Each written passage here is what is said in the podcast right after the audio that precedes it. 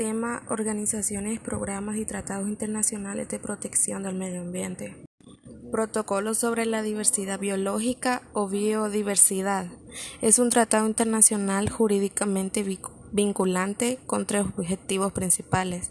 La conservación de la diversidad biológica, la utilización sostenible de sus componentes y la participación justa y equitativa en los beneficios que se deriven de la utilización de los recursos genéticos. Su objetivo general es promover medidas, de, medidas que conduzcan a un futuro sostenible.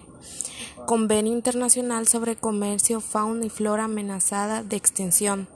Es un tratado internacional redactado en base a la resolución adoptada en 1973 por los miembros de la Unión Internacional para la Conservación de la Naturaleza.